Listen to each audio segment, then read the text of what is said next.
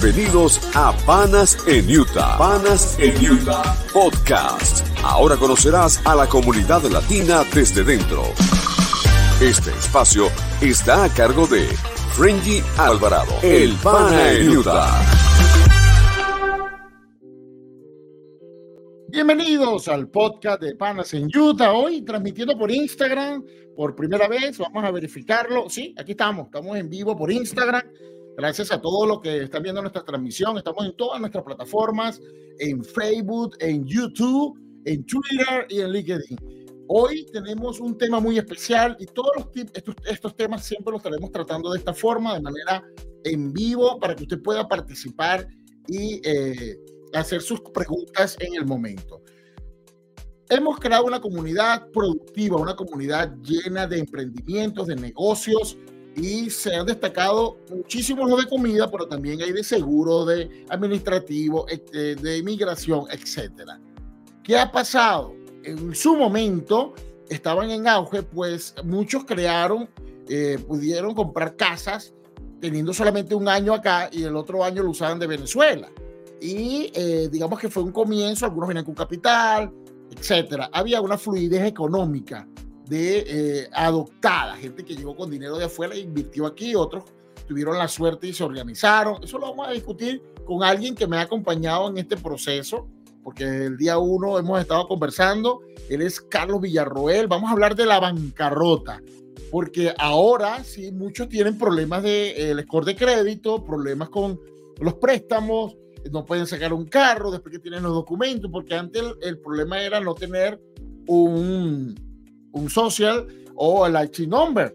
Y cuando hacían jornadas de IT number, full, full, pero ahora los problemas son de score de crédito, administración, cómo administrarnos este, a nivel contable. Y bueno, para eso vamos a hablar con Carlos Villarreal, el tema especial de hoy que es la bancarrota. Es una opción. Bienvenido, Carlos Villarreal de Carlos Villarreal. Villarreal de VA's Business Solution. ¿Cómo estás? ¿Cómo estás, hermano? ¿Cómo te ha ido? Aquí te tengo, mira, Carlos Villarroel de VS Business Solution, su número, bienvenido hermano. ¿Cómo está todo, Freño? Un abrazo, ¿cómo está todo? Mira, sí, ¿cuánto crees que será este live? Bueno, ese live dura, dura media hora, lo que están viéndome por, Insta, eh, por Instagram, que es esta oportunidad primera vez que, que nos ven, lo estoy viendo aquí con los comentarios directamente. Carlos, gracias. Hermano, un programa especial contigo, pues vamos a arrancar. Eh, eh, te escogí a ti porque hemos coincidido desde el principio cuando esta comunidad se estaba armando, sí. tu negocio fue uno de los primeros a nivel financiero. Sí, bueno, fuimos en su momento, de, nosotros salimos en plena pandemia, en, respuesta de, de, tantas inquietudes, de tantas necesidades que en ese, en ese momento éramos mucho menos eh, la comunidad venezolana que estábamos acá en, en, el estado de Utah. Y bueno, ahí fue donde comenzamos nosotros con toda esta parte fiscal, con toda esta parte de constitución de empresas y poco a poco, ya por el pasar de los años, hemos ido aumentando nuestros servicios, aumentando nuestro conocimiento para darle solución a, la, a los problemas del, del colectivo. Pues. Y creo que manejas un 80% de los negocios de comida. Tienes varios. De comida. No los voy a, no los voy a nombrar, no los voy a nombrar por, para no comprometer la confidencialidad, pero sé que varios de los negocios venezolanos de comida. Sí, hay varios, hay varios que. Hay, hay varios, que, que, tú, que, tú le manejas la contabilidad. Hay varios que, que, están, que están con nosotros en, en la oficina, sí. Carlos, fíjate esto, nosotros este, quisimos abordar el tema de bancarrota y tú y yo eh, tenemos tiempo conversándolo, uh -huh. porque algunos se endeudan, porque es tan fácil este, conseguir préstamos aquí, es tan fácil, este, algunos lo ven difícil, pero en el momento que comienzan, se dan cuenta que es fácil endeudarse, es sí. fácil comenzar y deber 20, 30, 40, y de repente que el mercado no funcione y digas, bueno, ¿qué hago? Me voy a la bancarrota empezamos con nuestra primera pregunta. ¿Qué es una bancarrota y cuáles son los tipos de bancarrota que las personas y las empresas suelen considerar? Bueno, eh, la bancarrota básicamente es una ley federal, ¿ok? Es, un, es, un, es, una herramienta federal que le permite a la persona, ya sea persona natural sea, o persona jurídica, bajo ciertas condiciones y bajo ciertos parámetros, liberarse de deudas, ¿ok? Liberarse, cancelar deudas cuando la persona obviamente queda muy por, queda muy por, por debajo de su presupuesto el, el, cancelar, el pagar compromisos, ya sean personales o ya sean de empresa. Entonces ahí eh, existe esa opción, existe esa, esa figura que ayuda a la persona a, a salir de ese, de, ese tema. Ahora, ¿cómo queda mi score de crédito? Para quienes no conocen el sistema de score, comienza en 350, si no me equivoco, y termina en 850. El de personas naturales. el de personas naturales. Y en el caso de, de, bancarrota, eh, ¿la bancarrota es jurídica o es, o es personal? Depende, depende. Hay, hay, varias, hay varias subclasificaciones de bancarrotas. Para personas naturales son muy conocidos los dos, eh, las dos vertientes, los, dos conocidos como capítulo 7 y capítulo 13. El capítulo 7 de una bancarrota para personas naturales te exime de la totalidad de las deudas que tú tengas, dependiendo de cómo sean tus ingresos. ¿okay? Eso varía, tiene ciertas condiciones de, entre estados pero la idea principal es que lo que tú debas, si tú demuestras de verdad que no lo puedes pagar, eh, va, a llegar, va a llegar la manera de, mediación donde se van a ahorrar esos compromisos. ¿ok? Y el capítulo 13 funciona más como una consolidación de deudas, una consolidación de deudas que se hace por medio de un juzgado, por medio de un juez. Entonces, donde tú llevas, presentas, mira, yo debo todo esto, quizás no me, quizás mis ingresos no están por debajo de, mi, de mis responsabilidades, pero sí quedo muy al margen. Y yo quiero eh, buscar la manera de cómo eh, darle eh, finiquito a, todo este, a toda esta serie de, de, deudas. Pues. Entonces, bueno, se establecen negociaciones, se establecen planes de pago para que la persona pueda salir de esa parte. Sin embargo, como todo acá en los Estados Unidos, hay una parte jurídica que eh, abarca a todas las figuras eh, jurídicas acá de los Estados Unidos, que es el capítulo 11, que es exclusivamente para empresas que también se pueden dar a, bancarrota. Al darse en bancarrota simplemente no pagas, pero como ahora vamos, antes de seguir ese punto, vamos con esta siguiente pregunta. ¿Cuáles son esas señales de advertencia de, de, que tú dices, mira, no, aquí no, ya si sigo aquí, puedo llegar a una bancarrota? O algunos dicen, no, lo que hago es pedir un préstamo y con ese préstamo pago todos los préstamos y me quedo con uno solo. Eso es una tendencia. Sí. Sí, bueno, es, es, una señal de advertencia cuando llego ahí. Yo creo que la, la, primera señal de advertencia para las personas naturales tiene que ser el, el, el, incumplimiento de, de pago eh, específico. ¿okay? Porque cuando tú incumples, por decirte, la cuota del carro, la cuota de los seguros, la cuota del teléfono, que son tus gastos básicos que sí o sí tienes que pagar dentro de tu, dentro de tu día a día, dentro de tu, dentro de tu vivir acá en los Estados Unidos, ahí tú te das cuenta que tú tienes un problema presupuestario. Y tienes un problema presupuestario probablemente porque no tengas un presupuesto y porque tus ingresos sean menores a todos tus compromisos mensuales. Creo que esa debería ser el, el, la, la primera bandera roja que la persona debería tomar en cuenta y decir, ah, algo está pasando aquí, no me está llegando. Algunos dicen, por ejemplo, en el carro, vamos a abordar el tema del carro, que llegan, se meten unos compromisos de carro, o nos metemos, vamos a hablarlo de manera personal, y eh, paga 700, 800 de carro, más 200 de seguro, 300 de seguro, que lo que estamos conversando anteriormente, uno de los seguros más caros del país, creo que, que los de Utah, Utah sí. actualmente a nivel de vehículo, por una serie de razones, y después estaremos haciendo un live un, podcast para que, hable, para que hablemos de esos detalles, por qué es tan caro los seguros de vehículos en Utah. Eh, ¿Qué hacen si entregan el carro, Carlos? Si entregan el carro, lo, lo que va a pasar es que se, eh, te hacen un balance de lo que hayas pagado. Y ese carro va a un remate. Entonces, de la deuda total, restan lo que pueda vender, lo que pueda recuperar del carro, en el remate, más lo que tú pagaste. El resto, el, el remanente, eh, te lo puedes, obviamente va a ser tu deuda, que lo puedes negociar por cuotas, lo puedes o pagar de, de, una sola, de una sola vez antes de que esa deuda caiga, caiga en una colección. En una colección. Ese es otro tema, colecciones. Tenemos pendiente de ese, Carlos. Porque muchos no saben lo que es una colección. Algunos no pagan facturas. Yo tengo casos de incluso de mis clientes que han dejado y abandonan la factura y no, no va a pasar nada. No, si no, pasa. pasa. Esa factura puede pasar a, colección, al menos que nosotros, el, proveedor decida no ejecutar. Acuérdate que nosotros vivimos en el país del, del, del, apalancamiento. Y el, el la, la, yo se lo digo a mis clientes, la, una de las principales cartas de presentación aquí son dos cosas. Tus taxes, tu declaración de impuestos y tu número de crédito. Nos guste o no, lo entendamos o no, las cosas aquí funcionan así. Pues, y eso es un sistema que ha, ha eh, funcionado por, por, muchísimos siglos, por muchísimos años, y lo, lo, más lógico que nosotros como inmigrantes tratemos de por lo menos orientarnos, entenderlo y aplicarlo. Hay algo, Carlos, este, que pasa muchísimo, que fue el punto que hablé al principio. Mucha gente compró casa, eh, de los que recién llegaron en, nuestra comunidad, especialmente el caso de Venezuela, donde eh, eran dos años, pero uno de los años podía ser Venezuela. En ese momento no había la comunicación que hay actualmente entre los países. Mucha gente anteriormente, eh, incluso hay varios casos frívolos de asilo, que eso es otro tema, que se, se sostuvieron porque no había contacto con, con con, la, con, el gobierno venezolano. Actualmente sí lo hay y que no lo podemos negar, ya hay muchas, eh, muchas evidencias, solamente el hecho de deportación directa a Venezuela ya es una clara eh, comunicación entre los países. Y ese año, muchos crearon el año pasado, el año, un año de Venezuela, el cual era imposible de medir, sea verdad o sea mentira, pero aquí era válido. Y con el año que tenían, con esos dos años compraron casa, muchos compraron casa y algunos de los lenders, de los prestamistas, dijeron, muchos venezolanos van a tener que entregar casa. Yo lo dudo por la constancia que nosotros tenemos. Nosotros somos capaces de cualquier cosa menos de perder nuestro hogar. Es algo cultural. Claro.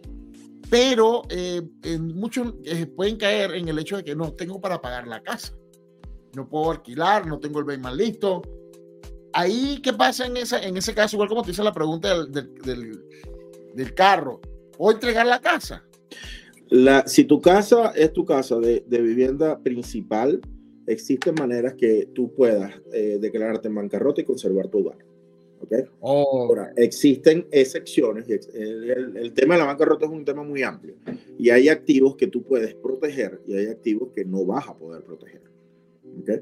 Pero el caso de las casas, cuando tengo entendido que cuando son casas de vivienda principal, pueden ser conservadas y no, y no y no caen dentro de toda la lista de, deudas de, la bancarrota. Por eso vamos a hablar ahora del proceso típico que esa persona o empresa debe seguir para declararse en bancarrota. ¿Cuáles son los pasos? Mira, la, la, el, el, principal paso es, es, darse cuenta de que, de que tienen un déficit de ingresos o un, un, exceso de gastos en su, en su día a día. Porque a veces eh, no nos, no nos damos cuenta de lo, que, de lo, que estamos haciendo con el dinero hasta que llegamos a, puntos muy críticos. ¿okay? Y eh, cuando llegue ese momento, hay que hacer un, acto de contrición y decir, bueno, mira, necesitamos ayuda. Esto es un, acto totalmente lícito, es una, ley federal en este país y no, nos, va a hacer menos personas ni menos, que nadie porque esto es algo muy eh, común dentro de los Estados Unidos. Eh, lo que sí es, totalmente eh, sin ecuador es que deben buscar a alguien calificado para el tema de las bancarrotas. Esto no, no, no es tan sencillo de... es un especialista, ¿no? Es un especialista en el área. Claro. ¿Es abogado o contador, Carlos? Nosotros estamos dando toda esta información de manera de carácter informativo pero existen eh, eh, escritores de abogados en todo el país que se especializan en, que se especializan en esto. ¿okay? Carlos, pero preferiblemente es abogado o contador. No, abogado. Abogado. Claro, una cosa va a ir con la otra porque el abogado te va a pedir las declaraciones de impuestos, los profit and loss, si es una empresa, pero el que, el, el, la figura que te va a defender, porque esto, es, esto hay que llevarlo a un juicio la figura que te va a defender ante un juez federal para, para someter la bancarrota es un abogado. Carlos, vamos un momento a un corte comercial de nuestro sponsor Maffer Pino de Llevar, a quien hace posible todos estos podcasts. Ya pasamos el primer año de los podcasts de Panas en Utah, pioneros en nuestra comunidad y seguimos llevando más información e innovando para que nuestra comunidad tenga información precisa y concisa directamente desde los expertos. Nos vamos a un corte con nuestra sponsor Maffer Pino de Llevar. Más de 20 mil dólares que tiras a la basura cada año pagando renta. ¿Te encantaría que ese dinero fuera a tu favor?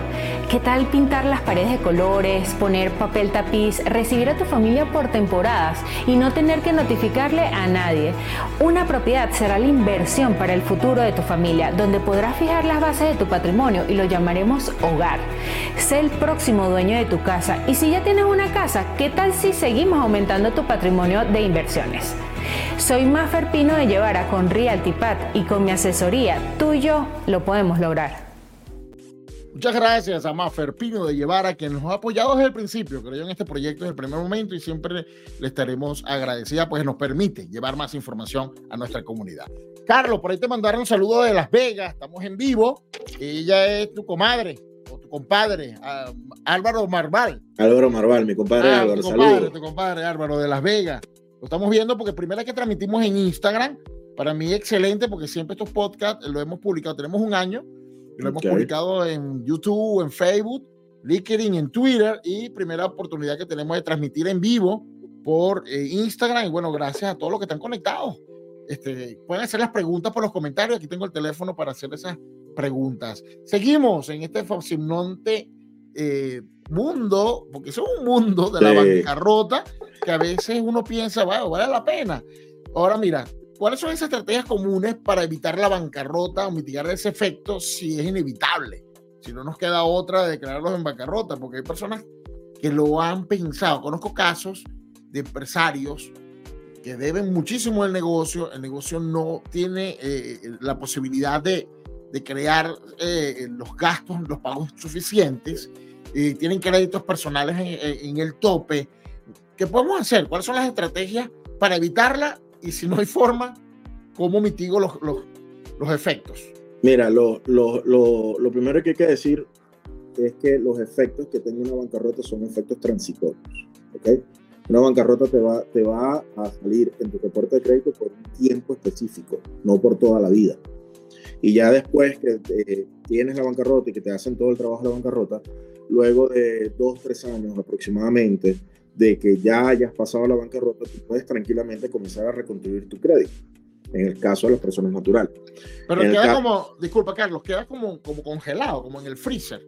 No, queda, queda con, el, con la marca de, de, que tienes una bancarrota y obviamente con todas las deudas, con todo lo que se te, se te, se te cancela, eh, tu crédito queda eh, con un número bastante, bastante modesto, pues, con un número bastante bajo. Pero el, la, la, parte positiva es que el crédito se recupera. Hay maneras de cómo, de, de cómo recuperar el crédito, pues, ¿entiendes? Entonces, eh, ¿cuáles son las, las estrategias, pienso yo? Mira, eh, si no lo tienen, tienen que, si no lo hacen, tienen que comenzar a tenerlo como, como rutina y como ir a respetarlo lo más fiel posible que es el cumplimiento de un presupuesto, ya sea un presupuesto personal, un presupuesto familiar, porque todo parte de ahí, todo parte de lo que, de lo que podamos gastar en función de nuestros ingresos. Entonces, eh, como lo estábamos hablando temprano, eh, estamos hablando hace unos minutos atrás, eh, aquí es muy fácil endeudarse, aquí es muy fácil, agarraste un iPhone, agarraste unos zapatos a crédito, agarraste una tarjeta, agarraste esto, agarraste los otros, pero no es tan fácil incrementar los ingresos. ¿ok? Entonces hay, que, hay que jugar, hay que, hay que saber jugar muy bien con el dinero, a pensar muy bien eh, cada vez que vas a sacar un dólar, para dónde va ese dólar y eh, si vas a obtener una deuda, cómo puedes de verdad respaldar esa deuda antes de caer en todos estos escenarios. Y desde el punto de vista de personas, personas jurídicas, obviamente, lamentablemente, no todas las personas tienen conciencia o tienen cultura contable o cultura administrativa dentro de las empresas. Las empresas que caen muchas veces, eh, que son emprendimientos nuevos, que caen por, por desconocimiento de lo que es un profit and loss, de lo que es un, un, balance, eh, un balance sheet, de lo que es de verdad la utilidad de una contabilidad dentro de la empresa. Eso tienen que eh, estar pendiente de ello y tener de la mano a alguien, ya sea un contador dentro de tu staff o a un outsourcing que te, que te oriente en esto. Ahora vamos a un punto que es donde comienza ya prácticamente es la consejería, ¿no? porque el, ya mitigarlo cuando llegaste, tienes que afrontar que está pasando esta situación, que tienes que seguir adelante. Hay gente que utiliza otro, para hacerlo un término fácil de entender, especialmente en nuestros, en nuestros países corruptos, es el uso de testaferro. Sí, usar otra persona este, que te ayude cuando, cuando ya tu crédito no funcione. Es una, puede ser una salida. ¿Se, aconseja eso, Carlos? Eh, lo que pasa es que el, el, al testaferro también en cierta parte le, le, va a salpicar el, el, todo, toda esta parte, ¿entiendes? Porque cuando tú estás en negativo y tú eres parte de una empresa, por ponerte un ejemplo, tú eres parte del, ya sea como member en una LLC o como, o como cualquier puesto de, de envergadura dentro de una, de una corporación, de alguna manera u otra te vas a ver afectado si, si esa corporación llega, llega a números eh, negativos, llega a números rojos. ¿entiendes? Y de igual manera, el, el, respaldarse con una tercera persona, una segunda persona, en cuanto a términos de, de solicitudes de créditos en banco, porque quizás tenga mejor crédito score esto y aquello, de igual manera, esa persona en, algún incumplimiento de, de, de, pago se va a ver afectada. Y te pongo como ejemplo, pues, eh, ¿cuántas personas no, no, han sido consigned de otra persona para sacar un carro y, el, y, ese, y, ese, carro no se paga a tiempo, no se, no se cancela la, la, la cuota a tiempo y, y de inmediatamente el, la entidad crediticia contacta al cosigner que, que, esté al tanto de la situación que, que, está pasando. Fíjate lo siguiente, eh, el, el, score de crédito que, se, que, que uno que, tiene para siempre allí, esa, esa bancarrota, como tú me dices, ah, va, tengo para allí un sonido. Esa bancarrota que tú me dices que aparece un tiempo, son los siete años de mala suerte. ¿Cuánto tiempo eh, se, se, marca ahí? Hablan, hablan, los expertos hablan que hasta, hasta posiblemente 10 años pueda, pueda aparecer una bancarrota en tu crédito, en tu récord crediticio. Pero hay maneras de apelar esa, ese, ese registro dentro del crédito y yo he visto, he sido, sí lo puedo decir con base, porque yo he visto personas que le han borrado eh, presencias de bancarrotas en su, en su crédito. Hay otra de las cosas eh, que muchas personas este, tienen el score y piensan eh, que si lo hacen con la empresa o hacen el leasing eh, de, de, renta o de alquiler y no pagaron el alquiler, que bueno, muchos desconocen que si no pagas vas para afuera a, a, a, a toma de decisión del, del landlord, el dueño del, de la propiedad, ¿eso afecta también el crédito de alguna forma o también entra dentro de estos procesos? Depende, depende porque acuérdate que el, el deber ser es que en personas jurídicas existan documentos que separen la parte eh, natural de personas naturales de los dueños de las empresas de las responsabilidades de la empresa como tal a per se. Existen, Ahí entramos en el LLC o la corporación. Correcto. Correcto, existen documentos que se deben eh, emitir luego de la constitución y operatividad de una empresa, como los eh, bailouts en el, caso de las corporaciones y, los operating agreements en los casos de las LLC, donde eh, se explica en caso de un default de pagos, donde se explica en el caso de, que una empresa como tal deje de, de, de, pagar o sea demandado o algo, cómo se va a separar la parte personal de sus miembros, de sus accionistas, de lo que es la parte jurídica. Saludos de Chanfu, de no sé cuál de los dos están, están desde la cuenta. Te mandan saludos. Saludos, saludos. a, los hermanos Chan que están abriendo un segundo restaurante aquí en Lehigh. Eh, eh, estaban en el, en el, en el, Están todavía en West Valley. Están en West Valley, van a abrir la segunda en Lehigh.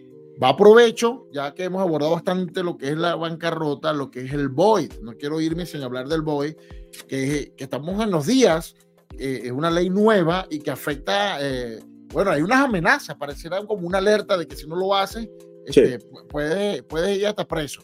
La, la, la, cuestión del void es que eh, la tesorería del, del, del país eh, ejecutó una norma que creo que la promulgaron, si mal no recuerdo, creo que fue a finales del 2021, 2022, algo así, si mal no recuerdo.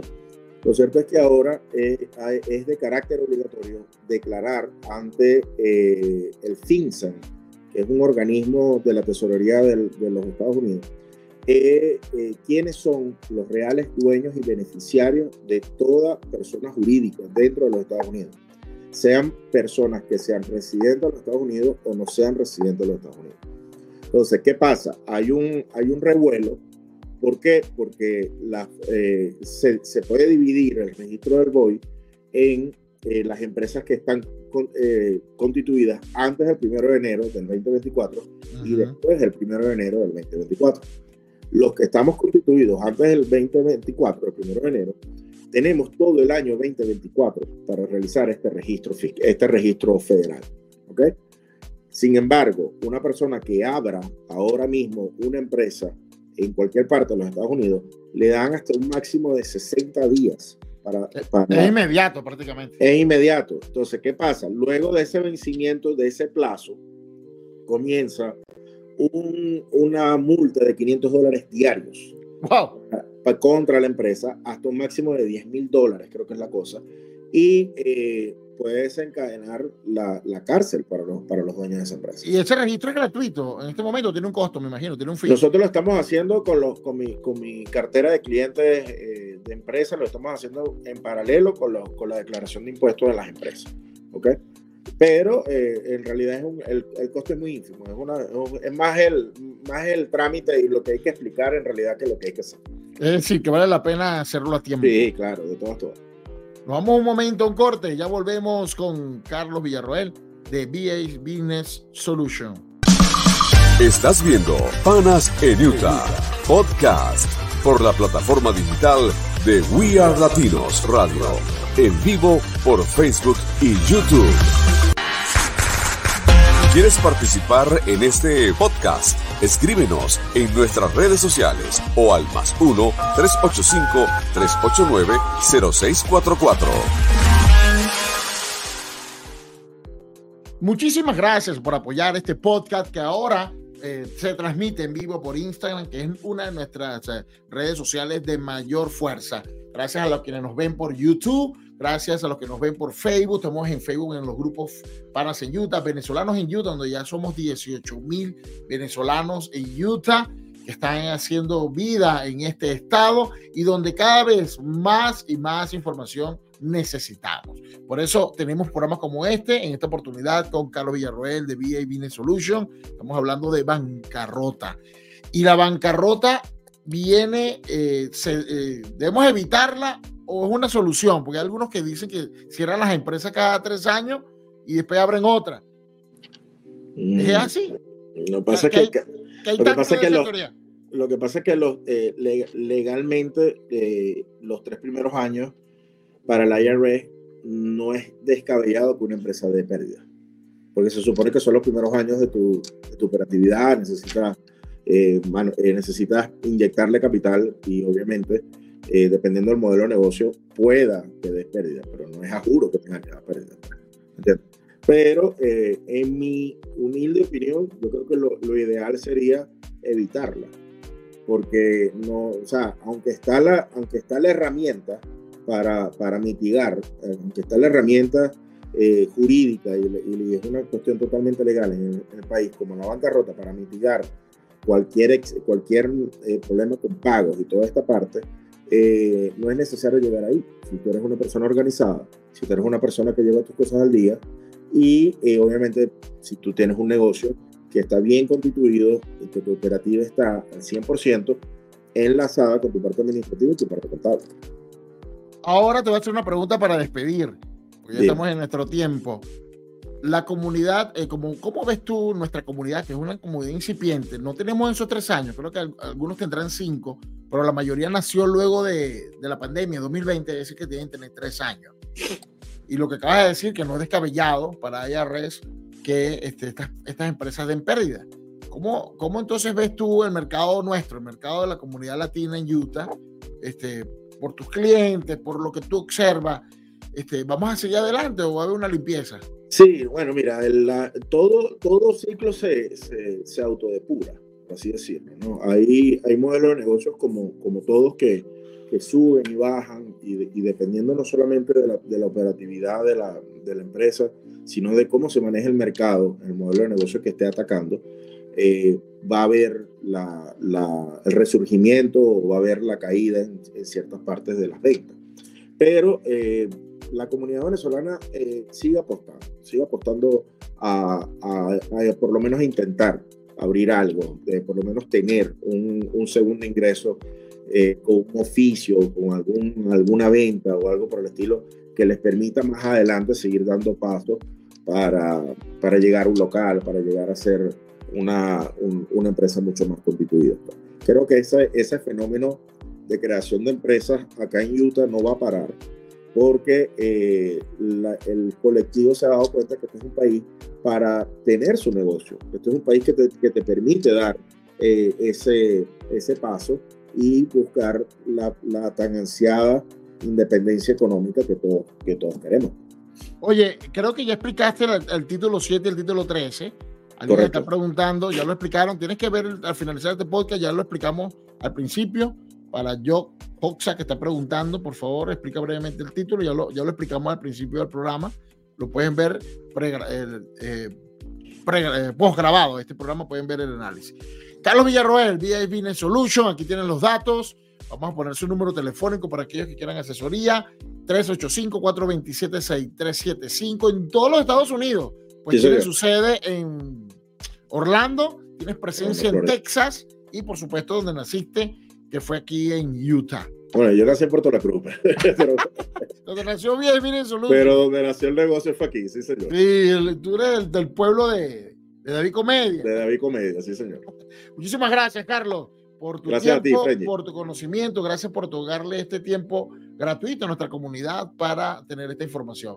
Lo estamos viendo y, tendremos muy nuevos, muchos temas, porque la parte contable ahora se convierte en nuestro día a día, y porque cada, mientras más crecemos, por supuesto, necesitamos más información. Muchísimas gracias, Carlos. Por Estamos a la orden siempre, Frenji. Gracias. Gracias a todos por seguir el Panas en Utah Podcast, en Venezolanos en Utah en Facebook, Pan Grupo Panas en Utah en Facebook, We Are Latinos en Facebook, Panas en Utah en Facebook, en Twitter, Panas en Utah, en LinkedIn, French Alvarado, Panas en Utah, y también eh, ahora por Instagram. Gracias a todos los que, nos, se quedaron conectados viendo este programa. Nos estamos viendo todos los jueves, 7 de la noche, pregrabado o en vivo, como en esta oportunidad por todas nuestras plataformas. Muchísimas gracias por seguir a Panas en Utah Podcast. Gracias por escuchar nuestro podcast Panas en Utah. Muy pronto tendremos más información para ti y recuerda que juntos somos más fuertes.